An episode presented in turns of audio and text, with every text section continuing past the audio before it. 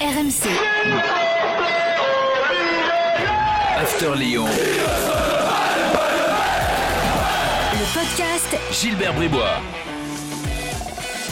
Chers supporters d'Ali Sissoko et de Corentin Tolisso, bienvenue dans le podcast After Lyon. 15 minutes de débat consacré à l'actu de l'OL avec aujourd'hui coach Courbis. Roland, bonjour. Salut les amis. Et avec Edouard G qui est, euh, qui est dans la région lyonnaise, euh, mais aussi stéphanoise, par- il prépare le derby. Salut Edouard. Oui, salut. Du coup, je suis à Givor hein, tout au long de Ah. la semaine Salut, avant le Doudou. 124e derby. Salut Gilbert, salut, salut coach. Et tu parles de Coco Tolisso parce qu'il a marqué un super but avec le Bayern euh, ce week-end, sûrement. Par exemple. Sur une, une Ouais. passe de Thomas Müller. Alors Voilà, Sissoko, on n'a pas de nouvelles. Euh, Non, voilà, c'est pas de nouvelles. Euh, alors, évidemment, l'évaluation après le match euh, à 3 et puis des débats comme toutes les semaines. Jean-Michel Aulas a-t-il remis le feu au club avec euh, sa récente interview? On va en parler. euh, et puis, on va évidemment euh, euh, parler du derby qui arrive. C'est vendredi. euh, nouveau derby donc euh, entre Lyonnais et Stéphanois. C'est tout de suite dans le podcast After Lyon. Edouard, ton taulier à 3, c'était qui? Euh, Maxence Cacré. Ah, attends, attends, attends. dernière- parce que je- on- faut qu'on s'habitue. Jingle taulier. Les bolides Ah oui. sont euh, du côté de Lyon. Voilà. Euh, donc Voilà. c'est c'est Cacré le bolide. Voilà, le retour du. de- Alors, la semaine dernière, je vous ai servi euh, Bruno Guimaraes, donc un chouchou euh, brésilien. Mhm. Chouchouinho, et bien là je vous fais le, le chouchou euh, de la de l'académie Maxence Cacré parce que d'entrée il a été tranchant j'ai trouvé et puis sur la fin il a toujours été présent c'est des choix justes soit sur des 1-2 soit sur de la conservation. On se souvient aussi de sa passe à, à Léo Dubois euh, pour casser des, des lignes. Franchement euh, masterclass la semaine dernière de Bruno Guimaraes. Et puis là masterclass de, de, de Maxence Cacré. Et puis euh, du début euh, à la fin.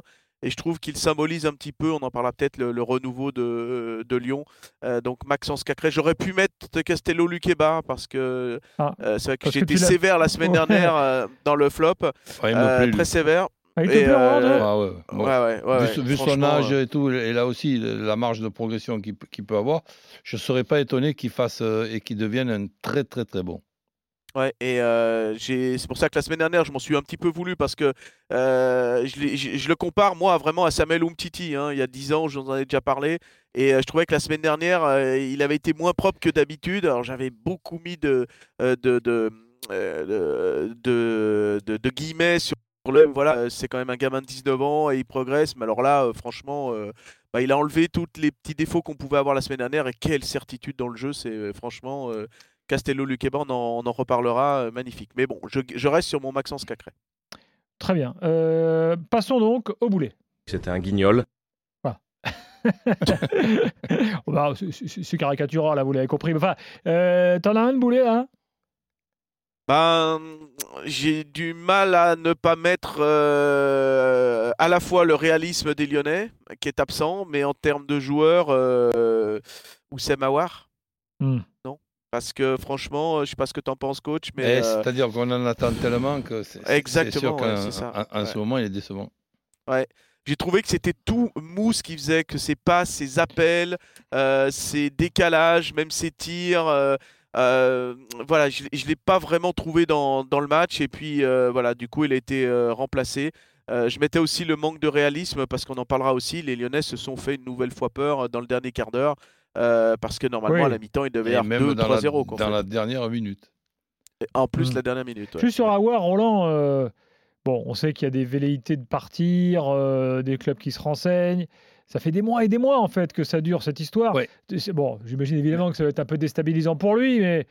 Enfin, je sais pas, tu, tu penses quoi de sa situation et... Mais sa situation, il faudrait qu'on se mette d'accord déjà sur l'utilisation euh, Mm. d'Awar.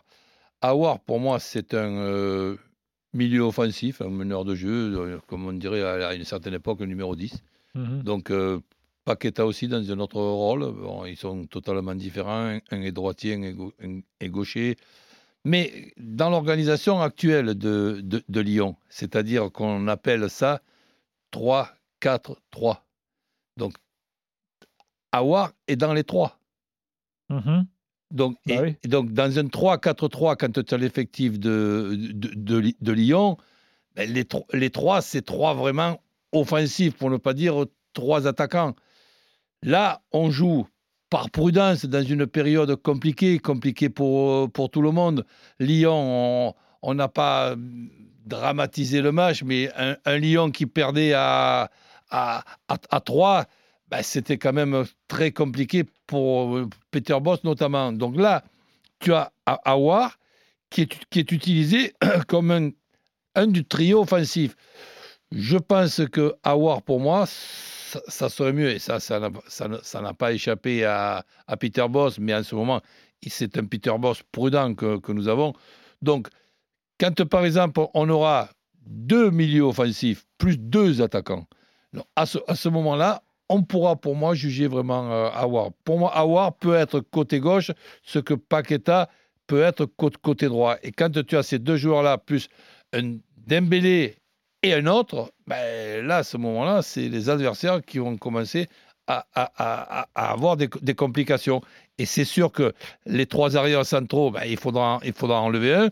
Les, deux milieux récupérateurs, ben, ils, se, partageront le boulot, mais faire mieux que Cacré et, et Guimarès, c'est pas évi- évident. Et faire mieux que Paqueta, Guimarès, Cacré et Awar, eh ben, si tu arrives à me trouver, euh, Gilbert, dans, dans- dans toutes les équipes de, de Ligue 1, un, un- un quatuor euh, de milieu aussi bon que celui-là et aussi complémentaire que celui-là, avec Thiago Mendes qui peut euh, rentrer à, à- à tout moment, ben, à, ce- à ce Sauf que là, les, les constructions que tu fais, c'est avec les joueurs. Enfin, c'est sous-entendu les joueurs à leur top. Euh, Or, à War, c'est pas toujours le cas, comme le dit, comme l'a dit Edouard. Mais voilà, mais en, Ouais. en- en ce moment, lui, lui, lui demander d'être pratiquement un attaquant, c'est-à-dire de faire par- partie du trio offensif de, de, Lyon, ben oui, je ne dis pas que c'est ça euh, la, solution, mais peut-être on lui en demande un peu trop.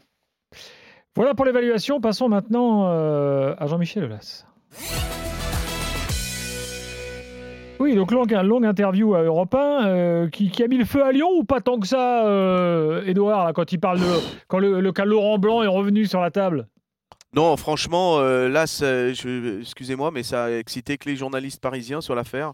Euh, non, non, mais franchement, euh, Laurent Oui, Blanc c'est à pour ça Lyon. que c'est- je- c'est pour ça que c'est bien que tu sois avec nous. Le- le- Laurent Blanc à Lyon, c'est un serpent de mer depuis euh, je sais pas combien de temps. Euh, faut jamais dire jamais, mais en tout cas, dans l'état actuel de l'OL, euh, je vois pas comment il peut venir. Euh, et dans cette interview, alors le, le- le seul, le- le- l'explication, un petit peu le contexte aussi de cette interview, elle dure 50 minutes, hein, pas sur Laurent Blanc, mais 50 minutes. Et nos confrères d'Europe 1 l'ont diffusé samedi, et ils ont diffusé dès jeudi des extraits Mhm. sortis du contexte. Ah ouais, d'accord. Et donc, Mhm. par exemple, sur l'histoire de Paqueta, euh, parce que ça a mis le feu, vous imaginez, quand vous attaquez euh, Juninho. Euh, donc là, Juninho, euh, Pernambucano, euh, là, déjà je prononce le terme, je vais en avoir une rafale sur les réseaux sociaux. Donc, eh bien là, il a juste dit que c'est traditionnel. Et il nous l'avait dit en conférence de presse quand Juninho était là, c'est que c'est Juninho qui a choisi et c'est lui qui a payé, qui a signé le chèque.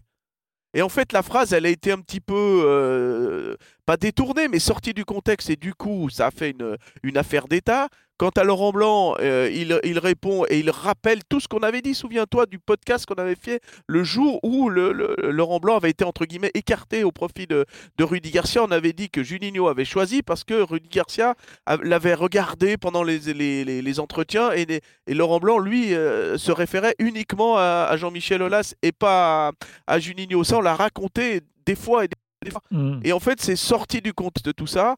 Euh, et tout le monde s'est emparé de le- Laurent Blanc, etc. Alors c'est vrai que ah, je pense que du côté de, de, de l'OL, au ni- niveau des proches, peut-être que certains doivent lui dire non, il faut arrêter de, de sortir ce genre de, de, de- de choses-là. Il ne faut pas parler de Juninho, il ne faut pas parler de, de, de, Laurent Blanc. Euh, voilà, donc il y a un petit peu des, une faute, euh, euh, on va dire, de, du président d'en avoir reparlé parce qu'il sait très bien que ça va mettre le feu aux poudres. Ouais. Mais bon, mine de rien, euh, il dit que ça lui fait pas peur.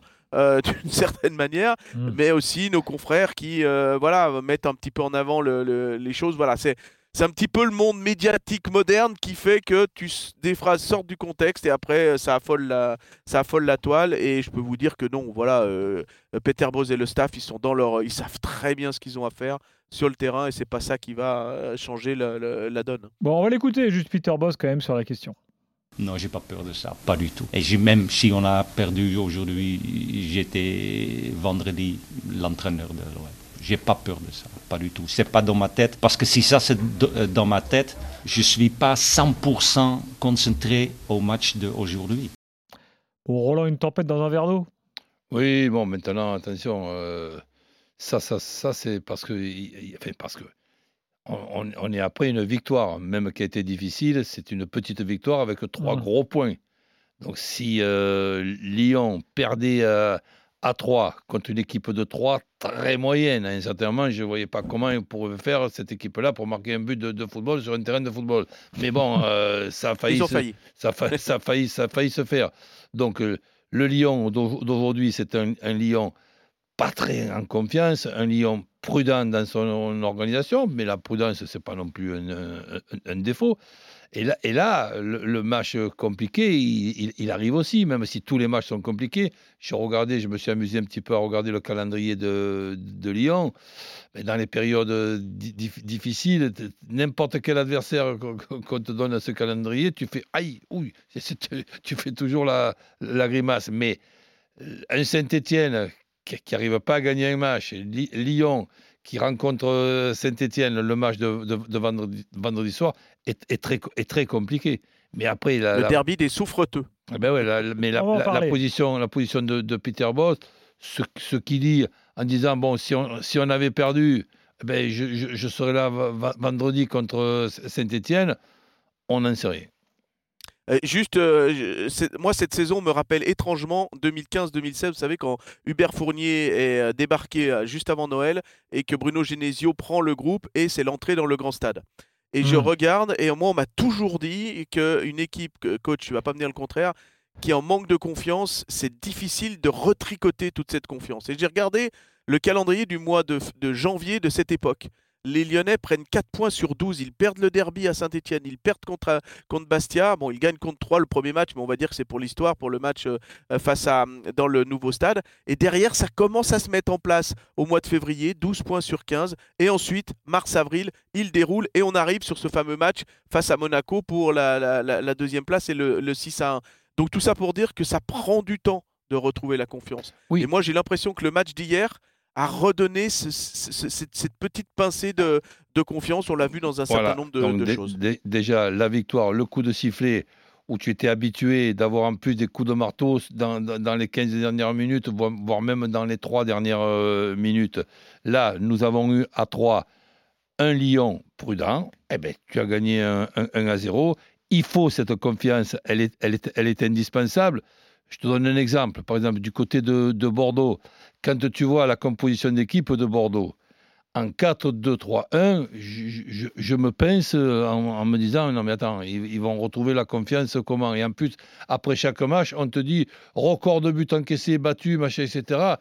Mais tu, tu- es obligé de jouer avec un attaquant de moins, un défenseur de plus, et d'essayer de retrouver cette, cette confiance dans une certaine solidité. Si, si, si par exemple on ne se rappelle pas de ce qu'a pu être Lyon, je donne un seul exemple, et comme, et comme ça, je n'ai pas besoin de, de, de perdre, de perdre du temps ou de vous en faire perdre.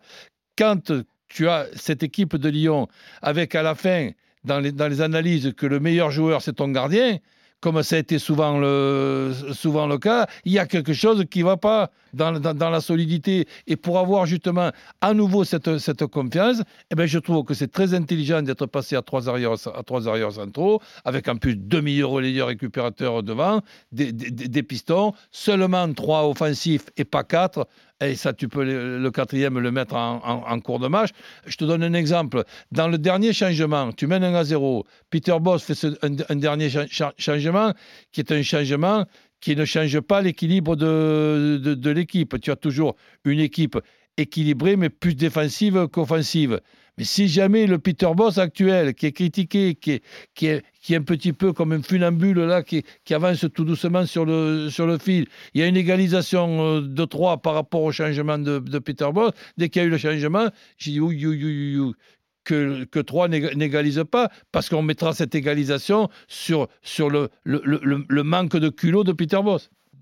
Alors en, sa- en sachant qu'au niveau du calendrier et des écarts, j'ai regardé un petit peu. Certes, il y a énormément d'écarts, mais les Lyonnais, de toute façon, ils n'ont pas le droit à l'erreur hein, quelque part. Sur les 19 matchs qui restent, il faut presque en gagner euh, 12-13, donc ça veut dire gagner les, adversaires directs. Et juste, tu gagnes contre tes adversaires directs. hein. De toute façon, tu es sur un fil. Et ben déjà, au minimum, tu as égalité de Rennes à la quatrième place. Donc rien n'est fichu pour le, le- le- le calendrier, en sachant qu'il reste 19 matchs, en sachant aussi malheureusement euh, pour les Lyonnais que le match de Lyon-Marseille va encore laisser des traces, parce qu'on se dirige vers une euh, programmation le 26 janvier ou le 2 février de Lyon-Marseille. Alors c'est peut-être un détail pour vous, comme dirait l'autre, mais pour l'OL, ça veut dire qu'il n'y aura pas les Brésiliens, Lucas Paqueta et Bruno Guimaraes, qui joueront contre l'Équateur et le Paraguay euh, à ce moment-là, les qualifications pour la, la Coupe Mm. du Monde. Donc Eh une oui. nouvelle euh, triple dose de, de ce match Lyon- Lyon-Marseille après le, le huis clos et puis le, le- le point en moins. Absolument. Merci Edouard, merci. Un euh, dernier mot, juste Oui. par rapport à Emerson. Bah, parce qu'il y a eu oui, beaucoup de rumeurs, On parle de euh, lui à Chelsea, un retour, ouais. Voilà, donc euh, clairement, euh, Peter Boss l'a dit vendredi, il va rester à Lyon. Lui s'interroge aussi, euh, pourquoi pas revenir à, Chelsea. Mais clairement, moi, on me fait savoir lui que Emerson sera lyonnais l'année prochaine. Euh, il n'est pas contre de rentrer à Chelsea, il n'est pas contre de rester euh, à Lyon, on va dire. Il va pas partir à la guerre euh, avec son club euh, auquel il est prêté. Alors, faut jamais dire jamais à- en matière de transfert et de football, mais en tout cas, la volonté de Peter Boss et de le- de l'OL, c'est de le garder. Et visiblement, lui aussi, au final, va rester. Merci Edouard, merci Roland. Salut, Prochain Doudou. podcast Salut. After Lyon la semaine prochaine. Bye bye. RMC. After Lyon. Le podcast Gilbert Bribois.